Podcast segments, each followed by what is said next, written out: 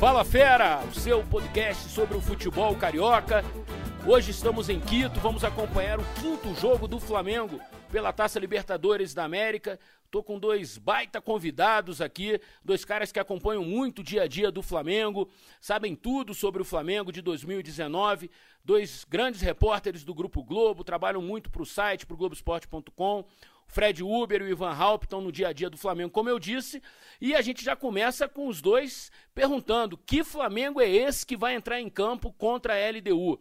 Já já a gente vai dar mais detalhes sobre a escalação, sobre os planos do Abel, mas a gente já sabe que o Flamengo tem um desfalque importante. O Abel está suspenso, não poderá ficar à beira do campo, vai ter que acompanhar o jogo de um camarote. O Flamengo, por duas vezes nessa fase de grupos, é, atrasou o reinício do jogo, do segundo tempo, voltou atrasado do vestiário e, pelo regulamento da Libertadores, o técnico é que paga essa conta. Fred Uber, você encontrou o Abel aqui no hotel, também encontrei, ele está bem chateado. É, na minha opinião, o técnico num jogo desse é importantíssimo estar tá à beira do campo, até porque ele não vai poder tomar decisão nenhuma durante os 90 minutos, nem no intervalo. Enfim, é, é um desfalque importante para o Flamengo no momento decisivo. Acho que o Flamengo perde bastante sem o Abel Braga à beira do campo. E você, o que, que você acha, Fred? Eu acho que perde bastante sim, Eric. É, ainda mais que ele, o Abel passa essa tranquilidade né, para os jogadores, ali um momento, ainda mais um momento de pressão, olhar para o lado ali, ter o, o, Abel do lado, eu acho que faz uma diferença sim.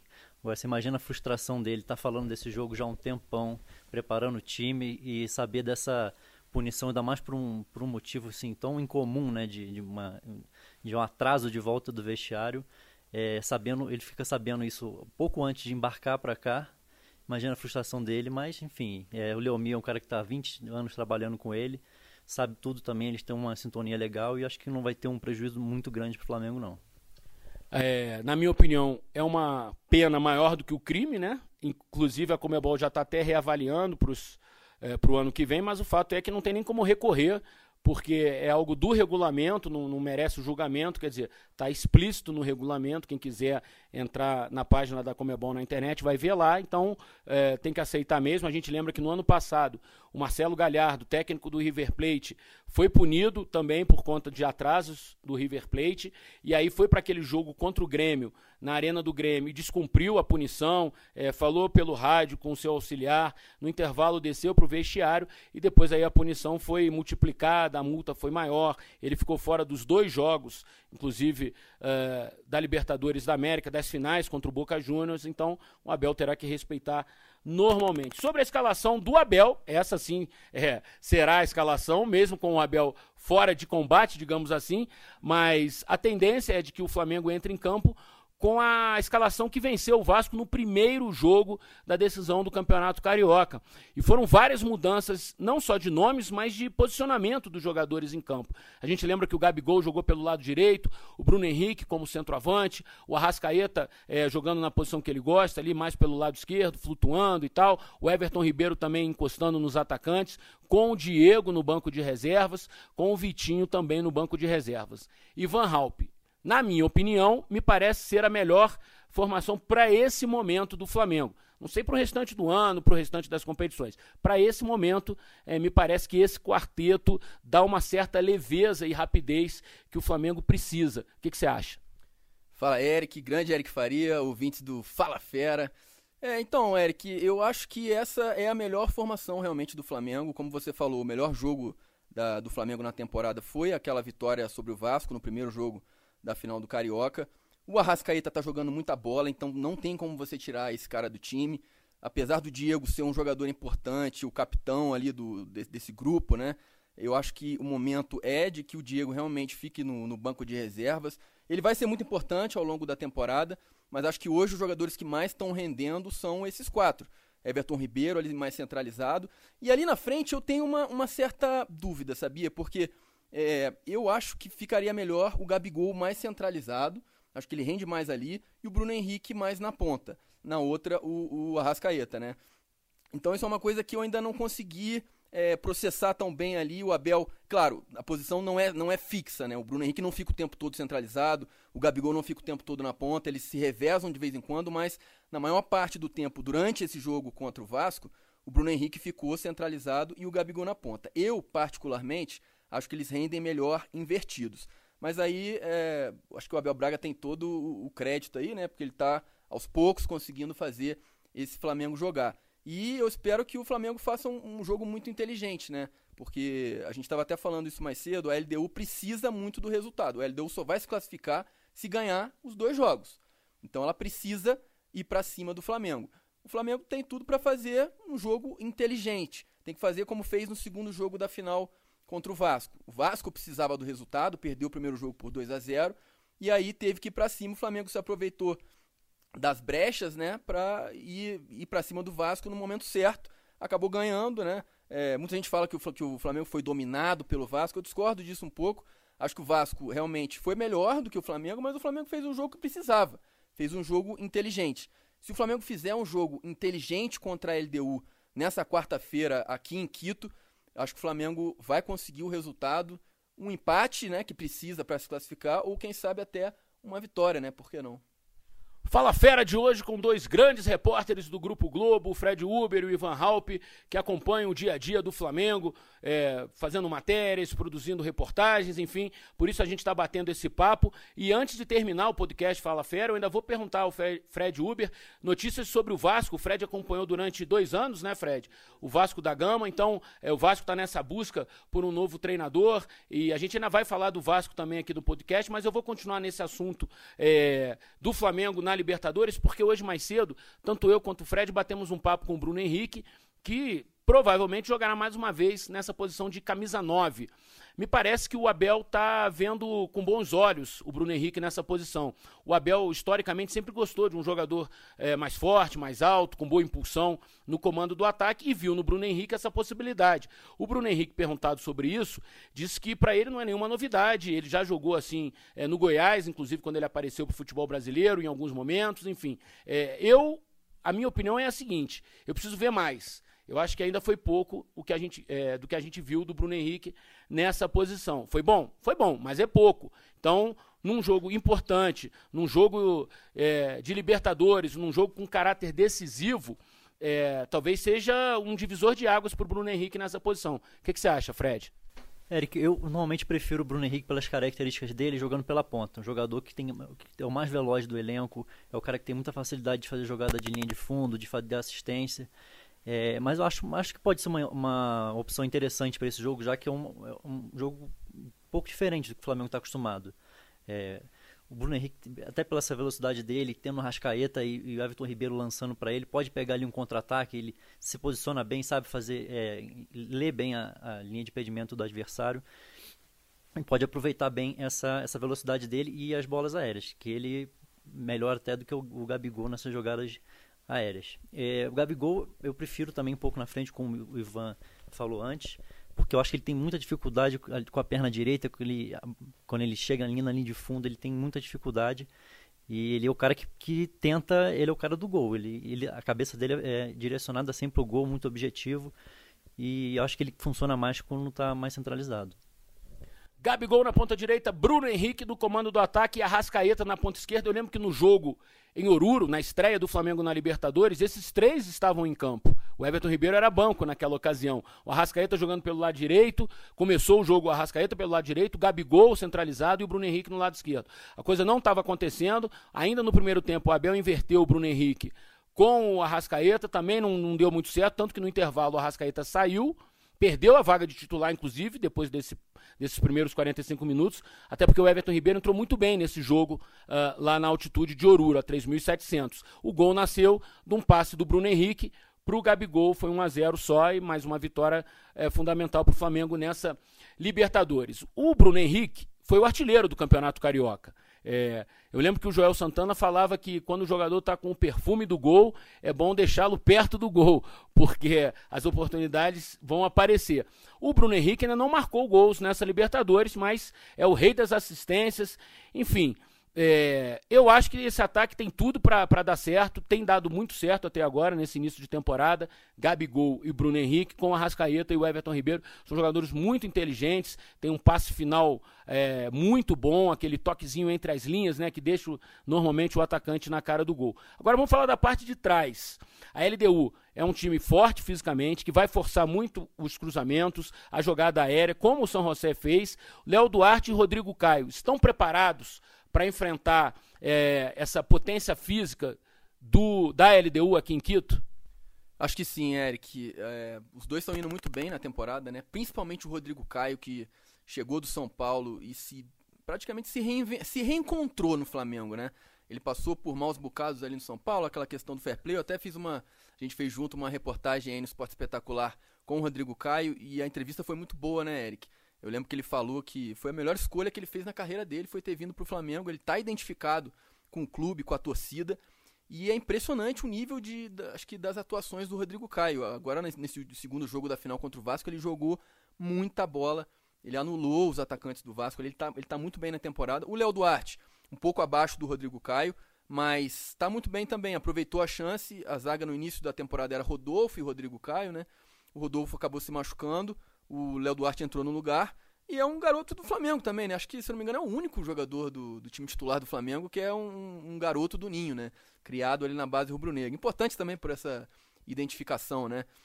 Então, acho que os dois estão preparados, sim. Eles fazem uma, uma dupla, eles, uma boa dupla, eles estão se entendendo bem.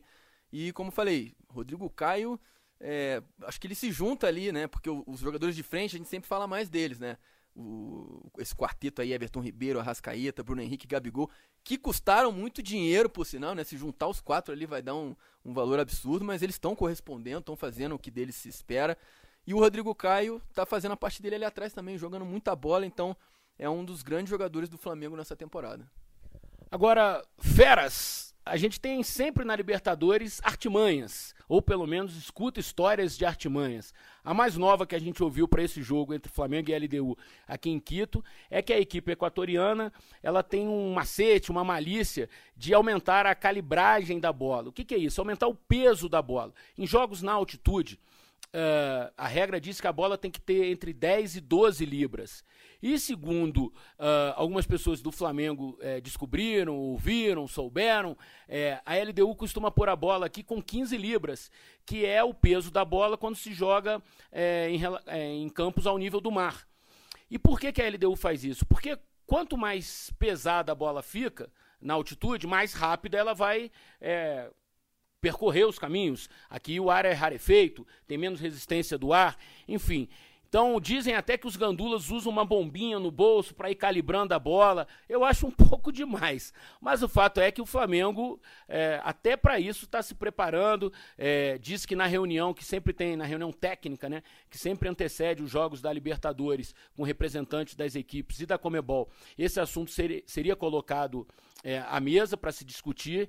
Enfim, isso é algo para a gente observar se realmente acontece, se já aconteceu. Eu lembro uma vez, eu trabalhando num jogo do Fluminense contra a LDU, final da Copa Sul-Americana de 2009, uh, ah, a LDU tinha um entrosamento com os, com os gandulas fantástico. O gandula já dava a bola no alto para o jogador da LDU cobrar a lateral rápido, enfim, é, botava na marca do corner ali rapidinho para a cobrança ser feita imediatamente. Eu acho que até para isso os times brasileiros têm que se preparar. Acho um pouco demais, acho que tem que jogar bola e ganhar. Mas você também ouviu essa história, né, Fred? A gente ouviu bastante essas histórias aqui. São os detalhes de Libertadores, né? Esse, da catimba. Mas acho que o Flamengo tem que se preocupar principalmente com, com o que vai fazer dentro de campo, não se preocupar tanto com isso. Os jogadores entrarem empilhados demais, eu acho bem ruim, que o Flamengo tem vacilado nisso também. Historicamente na Libertadores, lembro, você falou do Gandula, me lembro de uma vez o Toró, o Gandula retardou uma, Jogo contra o Nacional no estádio Parque Central em Montevidéu. O Léo Moura também foi expulso. O Flamengo perdeu de 3 a 0 naquela ocasião. Dois gols do Cheng Morales, um uruguaio grandão, compridão, que depois jogou no Grêmio. Verdade, eu lembro que naquela o, o, Gandula retardou um pouco, o Toró empurrou ele, acabou sendo expulso e prejudicou, aí depois o Léo Moura foi expulso também. O Flamengo tem um histórico assim de, de vacilar em alguns momentos em detalhes que acabam tendo um, um peso muito grande. O próprio Gabigol, né, Fred? Desculpa te interromper, foi expulso contra o Penharol e acabou deixando o time com 10, depois sofreu o gol. Talvez 11 contra 11 o jogo fosse outro, o resultado fosse outro, né? Eu costumo brincar, tô tentando emplacar essa frase, viu, Feras, que é o seguinte: Libertadores é cabeça fria e coração quente. Eu acho que é uma boa estratégia. Você precisa ter coração quente para jogar, sangue nos olhos, mas a cabeça precisa estar tá fria. E o Flamengo, como o Fred lembrou muito bem, não tem feito isso nos jogos da Libertadores. Pois é, é um, é um que o Flamengo precisa para dar esse passo à frente na Libertadores, para não ficar tantas vezes sendo eliminado na fase de grupos. Acho que esse, é um, é, esse jogo com o LDU é, um, é uma ótima oportunidade do time mostrar que está mais maduro. E, e, como a gente falou, assim, o Flamengo não está muito acostumado a sofrer pressão. Você tinha comentado com o Ivan sobre a defesa. Eu acho que o sucesso do Flamengo vai passar muito por isso. Saber sofrer um pouco, como aconteceu lá em Oruro, que o Diego Alves foi até o melhor em campo, fez defesas espetaculares. É, saber passar por esse momento dentro do jogo de pressão, controlar, ter, saber a hora de, de cadenciar e saber a hora de acelerar, para porque também é, não pode ficar o tempo inteiro é, atrás esperando a LDU, que uma hora é, uma bola aérea, se tem o Anangonó que não jogou o primeiro jogo, vai jogar, é um jogador muito forte, vai ser um, vai ser um desafio grande ali para Rodrigo Caio do Léo Duarte. Vamos ver o que vai acontecer, né? Agora, a diferença técnica precisa se impor nesses momentos decisivos. Uh, o Grêmio, por exemplo, venceu o Libertar, que era o líder do grupo, mas claramente o Grêmio é um time melhor do que o Libertar. O Cruzeiro foi à Venezuela, se impôs, ganhou do Deportivo Lara por 2 a 0 Coincidência, os dois placares foram os mesmos. É, então, em algum momento, a, a diferença técnica, o poderio econômico é, precisam se impor. É, claramente a LDU é um time melhor do que uh, o Deportivo Lara, mas talvez não, for, não seja melhor do que o Libertar. É, o que a gente está sentindo aqui nas ruas de Quito, é, a expectativa não é de casa cheia, 40 mil ingressos vendidos, mas não é, é postos à venda, é, mas a gente a expectativa não é de casa cheia. A LDU não faz uma boa campanha esse ano. É, no campeonato equatoriano, por exemplo, está muito mal, é, sete pontos atrás do Independiente Del Valle, que é o líder da competição. Enfim, em algum momento essa, esse poderio técnico precisa se impor. O Flamengo se impôs no campeonato carioca. aquele papo de obrigação, não obrigação, mas o fato é que um time melhor, um time time caro, um time com jogadores melhores, com jogadores mais renomados, precisa se impor. E o Flamengo precisa se impor nesse jogo contra a LDU. Se vai ganhar, se vai perder, se vai empatar, é circunstancial. Mas não pode ter medo de jogar um jogo desse. Essa é a minha opinião. O que, que você acha, Ivan? Concordo plenamente contigo, Eric. Acho que se a gente pegar também o jogo de ida, né? O jogo da primeira fase é, do jogo no Maracanã, né? Entre Flamengo e LDU, o Flamengo se impôs. O Flamengo jogou muita bola contra a LDU, foi um dos grandes jogos do Flamengo também na temporada. É claro que agora as circunstâncias, circunstâncias são diferentes. O Flamengo joga fora de casa, com a altitude, né? Que acaba nivelando por baixo um pouquinho o jogo, né? Mas é, eu queria ressaltar isso que você falou, né? Que a, acho que a gente pode pegar como exemplo o Campeonato Carioca. O Flamengo tem, eu acho que tem sim a obrigação de ganhar o Carioca. Só que o Flamengo ganhou. Então o Flamengo está fazendo uh, aquilo que se espera dele. Não dá para desvalorizar muito a conquista do Flamengo. O Flamengo investe muito mais do que o Vasco, do que o Fluminense, do que o Botafogo. Tem um poder econômico muito maior que esses times e está investindo muito mais. Então, uh, acho que o time é muito melhor do que o, o dos três rivais. É, é, uma obrigação, então? Sim, mas o Flamengo está fazendo dele aquilo que se espera, né? Acho que é bem por aí. É, vai muito de cumprir o papel. Até agora o Flamengo cumpriu o papel dele. Eu, e para continuar cumprindo esse papel, o Flamengo precisa de um resultado. Acho que se, se, se o Flamengo for derrotado pela LDU, vai ser uma surpresa. É, eu acho que o Flamengo é, seria, vamos dizer assim, uma decepção, né? Porque a torcida não espera isso. O time, é, o investimento que o Flamengo fez é muito mais alto do que o da LDU. E o, tecnicamente o Flamengo é muito melhor. Como eu falei, a altitude acaba nivelando um pouco por baixo, mas acho que o Flamengo tem que se impor. É uma obrigação do Flamengo. E por isso eu acredito que o Flamengo tem tudo para conseguir um bom resultado. Vamos ver, né? Lembrando que a situação do grupo, o Flamengo lidera com nove pontos, é, o Penarol também tem os mesmos nove pontos, mas o saldo de gols do Flamengo é melhor. A LDU tem quatro pontos e o São José tem um ponto. Uh, também nessa quarta-feira, Penarol e São José se enfrentam em Oruro. É, esse resultado, derrota, empate do Penarol, mexe muito pouco na classificação do Flamengo é, em termos de classificação antecipada. Porque o Flamengo empatando ou ganhando, não depende do resultado do Penharol. É, o que pode acontecer é que se o Flamengo não vencer e o Penharol também não vencer, para o Penharol, o último jogo também será decisivo em Montevidéu. Isso certamente vai dar a partir de uma carga emocional ainda maior é, do que teria, por exemplo, se o Penharol já entrasse em campo classificado e estivesse brigando só é, por classificações melhores é, na Libertadores para confrontos futuros. E tem uma coisa que é muito importante também, né, Eric? Você avançar em primeiro do grupo é muito importante. Então, assim, o Flamengo tem que ficar de olho no resultado do Penharol também tem que ir com tudo pro último jogo também. Independentemente de classificar ou não é, nessa quarta-feira, né, diante da LDU, o Flamengo precisa estar é, tá focado em conquistar a primeira posição do grupo, porque a gente está vendo ali é, outros grupos com primeiros colocados muito fortes, o Cruzeiro, o Palmeiras. Então, assim, se o Flamengo fica em segundo e, e nas oitavas de final pega um adversário é, brasileiro, por exemplo. E é sorteio, né? Pois é, sorteio. Não tem essa de a melhor campanha contra a pior campanha. Não existe isso. É sorteio. Então, como foi ano passado, o Flamengo pegou o Cruzeiro deu, vamos dizer, um pouco de azar, deu um pouco de azar, pegou o Cruzeiro e foi eliminado. Então, é, o Flamengo depende do sorteio e acho que para ter uma vida, é, não vou dizer mais tranquila, mas o, o, o, menos complicada possível, tem que garantir a primeira posição. É, é óbvio, tem que, a, o primeiro objetivo é classificar. Tem que, tem que empatar pelo menos com a LDU, mas tem que ir com força máxima para garantir a primeira posição do grupo, porque o Flamengo tem totais condições disso é, é, um, é o melhor time do grupo e tem que garantir essa classificação em primeiro lugar. Eu acho que não deixa de ser também uma, uma obrigação do Flamengo. É isso aí, Fala Fera, acompanhando, sobretudo, o futebol carioca. É, nesse caso, dando uma ênfase muito grande ao jogo do Flamengo nessa quarta-feira contra a LDU, quinta partida do time rubro-negro pela fase de grupos da Taça Libertadores da América. É, vamos falar um pouquinho agora do Vasco, que foi vice-campeão carioca, demitiu o técnico Alberto Valentim, o Fred Uber, que hoje é setorista do Flamengo, traz todas as notícias do Flamengo no Globoesporte.com, mas por dois anos acompanhou todos os bastidores de São Januário, ainda está muito fresquinha as fontes do Fred Uber em São Januário, enfim, ele mesmo daqui de Quito é, deu a informação sobre a rescisão de contrato do Thiago Galhardo na Justiça com o Vasco, enfim, então vamos aproveitar aí essas fontes do Fred Uber para falar sobre essa possibilidade de técnico no Vasco. Eu também andei dando uma apurada, mas é, não fui muito feliz ainda nessa tentativa. O Globoesporte.com publicou uma reportagem é, do Jorge Jesus, técnico técnico português que teria aberto negociações com o Vasco. O Vasco é uma notícia exclusiva, inclusive, do nosso site. É, seria uma contratação de impacto, eu diria, para o futebol brasileiro, porque é um cara super vencedor, é, fez ótimos trabalhos no esporte, no Benfica. O é, que, que você já conseguiu apurar também lá no Vasco, Fred?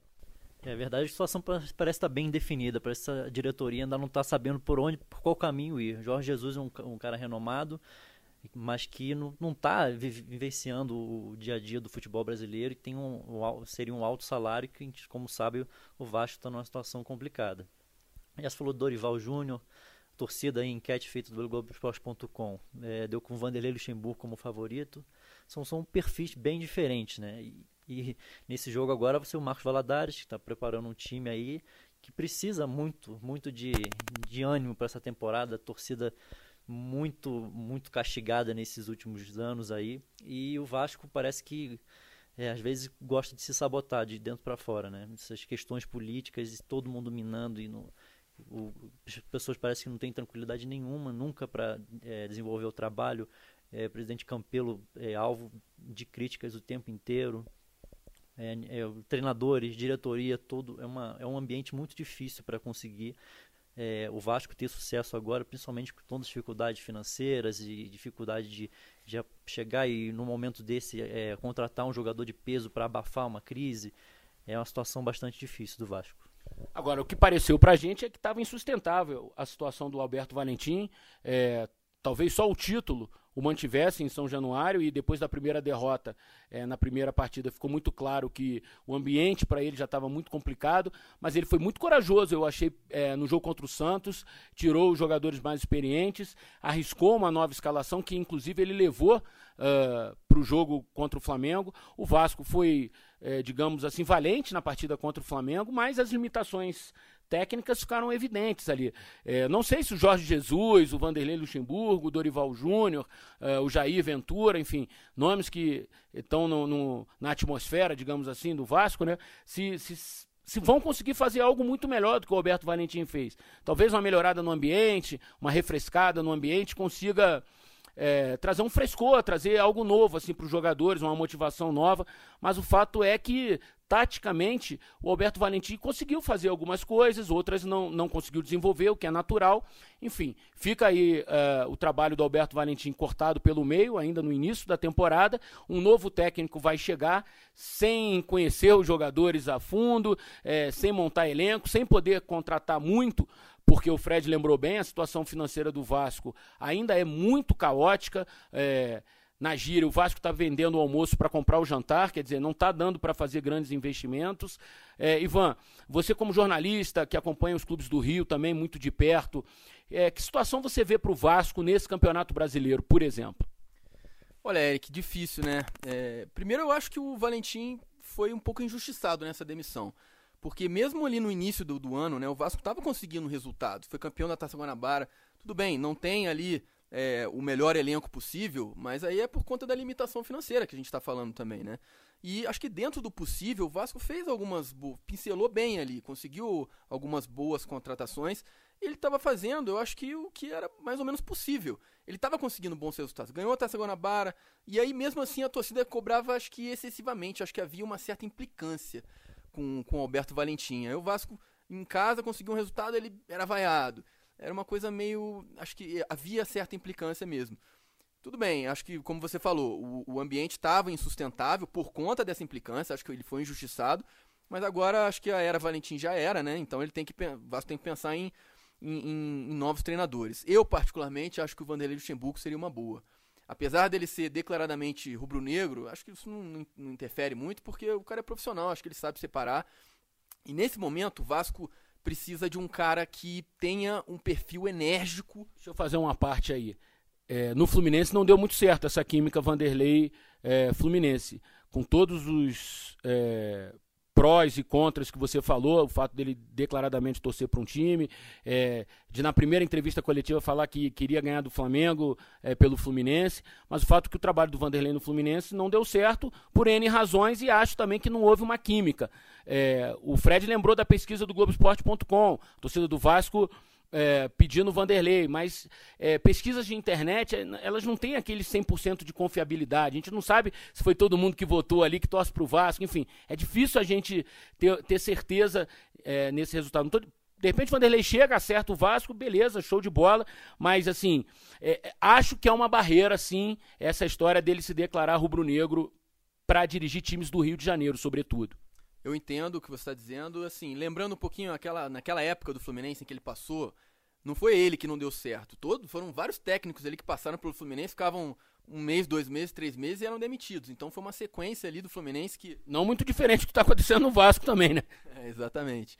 É, eu acho que nesse momento o Vanderlei seria, seria bom. É, o, que, o que o Fred lembrou é legal, né? Que, é, acho que a torcida do Vasco, no geral, pelo que eu converso também com vascaínos, acho que a torcida do Vasco gostaria de ter um cara que nem o Vanderlei. É um cara que puxa a responsabilidade para ele, ele gosta de chamar a atenção para ele, como faz um pouco o Renato Gaúcho também. Ele, ele traz as atenções para ele e tira o foco um pouco do elenco. O Luxemburgo é bom em fazer isso, e eu acho que nesse momento de, de tanta turbulência dentro do Vasco, é, é claro, pode dar errado? Pode. Pode, pode piorar ainda mais a situação, sempre pode. Mas acho que nesse momento turbulento que o Vasco vive, acho que o Luxemburgo seria uma, uma boa. Não deixa de ser aposta, né? Porque qualquer treinador hoje em dia, dentro da realidade do Vasco, seria uma aposta. Eu gostaria de ver o Vanderlei Luxemburgo no Vasco. Outro nome que eu acho interessante é o Dorival Júnior, né? Que está sendo especulado, mas parece que não está tão, tão fácil a situação. O Fred estava comentando agora há pouco. E tem também um nome que acabou de ser demitido do Ceará. Acho que também tem o um perfil legal para se encaixar nesse momento, que seria o Lisca é um cara ali, o Lisca muito doido, é um personagem que foi criado, mas ele na realidade, eu posso falar isso com alguma propriedade, porque eu estive lá no lá em Fortaleza no final do ano passado, a gente fez, eu, Fábio Jupa, a gente fez uma matéria bem legal com, com o Lisca pro Esporte Espetacular, e ele se mostrou um cara extremamente estudioso. Ele é estudioso do futebol, lê pra caramba, é, gosta de, de assistir as partidas. Ele não, de doido mesmo, ele não tem nada, como ele próprio diz é uma. acabou virando um folclore um pouco isso, né? Mas o Lisca é um cara é, enérgico, que também gosta de puxar a atenção para ele. E eu acho que ele tem um perfil que combina com o Vasco nesse momento de turbulência, assim como o Vanderlei Luxemburgo. o Vasco no Campeonato Brasileiro não dá para esperar uma coisa muito boa, né? Não, mas não acho que o Vasco vai, né, a princípio, né? Tudo a gente tem que falar a princípio porque as coisas mudam muito. Mas o Vasco nesse momento acho que não brigaria para cair não. Acho que o Vasco ficaria ali naquele meio de tabela. O Vasco enfrenta o Santos nessa quarta-feira com uma bela desvantagem, digamos assim, né? O Santos venceu por 2 a 0 na Vila Belmiro. É um time muito mais pronto do que o Vasco hoje, mas enfim, o Vasco joga em São Januário, já conseguiu grandes viradas em São Januário, não está é, eliminado, longe disso, de repente com um técnico novo, é, com uma nova comissão técnica que foi montada ali meio que às pressas, né, com o Marco, que é o técnico do Sub-20, com o Ramon como auxiliar, é, o Ramon que foi ídolo do clube, conhece o, os bastidores de São Januário também como poucos, enfim, o Vasco tem essa missão difícil contra o Santos. O Fluminense pega o Santa Cruz no Recife, já aí o Fluminense com a classificação encaminhadíssima para as oitavas de final da, da Copa do Brasil. O Fluminense venceu por 2 a 0 fez um grande primeiro tempo contra o Santa Cruz. Talvez os melhores 45 minutos do Fluminense nessa temporada. Foi dois, podia ter sido quatro, cinco. Enfim, então é, o Ganso é desfalque nesse jogo mas eu acho que não vai fazer a menor falta, não por conta do Ganso, mas porque a vantagem e a diferença dos dois times é muito grande. O Fala Fera vai ficando por aqui. Um grande prazer falar sempre com vocês. Se você estiver na esteira, estiver dando uma corridinha, uma caminhada, estiver no carro, no táxi, dá uma carona para mim curte aí os bastidores do futebol carioca, notícia, opinião, tudo no Fala Fera. Eu agradeço demais a participação hoje aqui do Fred Uber, do Ivan Halp, dois grandes repórteres do Grupo Globo, é, dois caras jovens que eu vi começar na profissão, que vão longe nessa profissão de repórter, que eu tanto gosto também. Tá bom, galera? Um abraço, Fala Fera!